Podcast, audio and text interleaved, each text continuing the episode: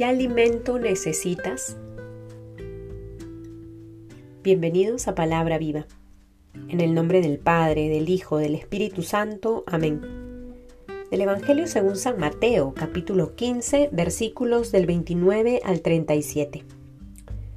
Pasando de allí, Jesús vino junto al mar de Galilea, subió al monte y se sentó allí y se le acercó mucha gente trayendo consigo cojos, lisiados, ciegos, mudos y otros muchos.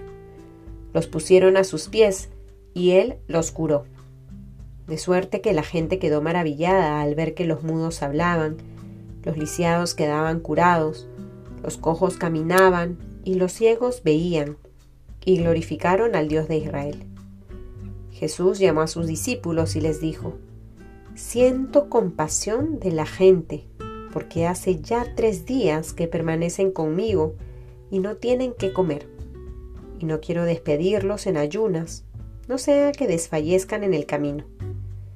Le dicen los discípulos, ¿cómo hacernos en un desierto con pan suficiente para saciar a una multitud tan grande? Díceles Jesús, ¿cuántos panes tenéis? Ellos dijeron, siete y unos pocos pececillos. Él mandó a la gente acomodarse en el suelo. Tomó luego los siete panes y los peces, y dando gracias, los partió e iba dándolos a los discípulos y los discípulos a la gente. Comieron todos y se saciaron, y de los trozos sobrantes recogieron cien, siete espuertas llenas. Palabra del Señor. Queridos hermanos, hemos escuchado este Evangelio de Mateo donde se nos narra la segunda multiplicación de los panes.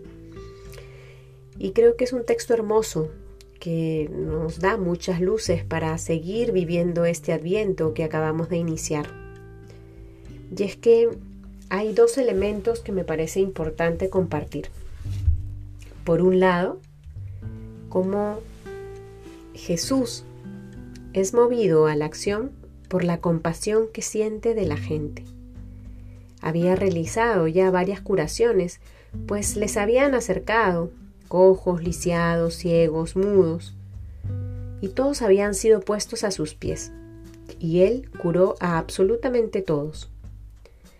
Ya llevaban tres días con Jesús, mientras él acogía, consolaba, hablaba, abrazaba, sanaba. Y es por ello que Jesús siente compasión, pues la gente iba y venía, iba y venía. Y no habían comido para recuperar fuerzas mientras estaban con el Maestro. Es por eso que Jesús, sintiendo compasión, ve la necesidad de darles que comer. Los discípulos son integrados a este deseo de Jesús por el mismo Maestro. Al inicio un poco escépticos porque veían de dónde vamos a sacar tanto pan para alimentar a esta multitud. Pero entonces Jesús, que sintió compasión por esta multitud que no había comido, es movido a la acción e invita a sus discípulos a que hagan parte de este hecho en el que va a alimentar a toda la multitud que le seguía. Este primer elemento, entonces, queridos hermanos, son estos sentimientos de compasión que acompañan el corazón de Jesús siempre. Jesús cuando se acerca a alguien siente compasión. Y es esa compasión la que le lleva a obrar en beneficio de quien se le acerca con una necesidad. El segundo elemento que creo que también puede iluminar nuestra reflexión en este día es cómo recibe los panecillos y los pocos peces que tienen sus discípulos para alimentar al pueblo. De la misma manera Jesús cuenta con tus panes y con tus peces para que estos sean puestos al servicio de los otros. La compasión mueve al amor y tus dones son importantes para atender la necesidad de los otros.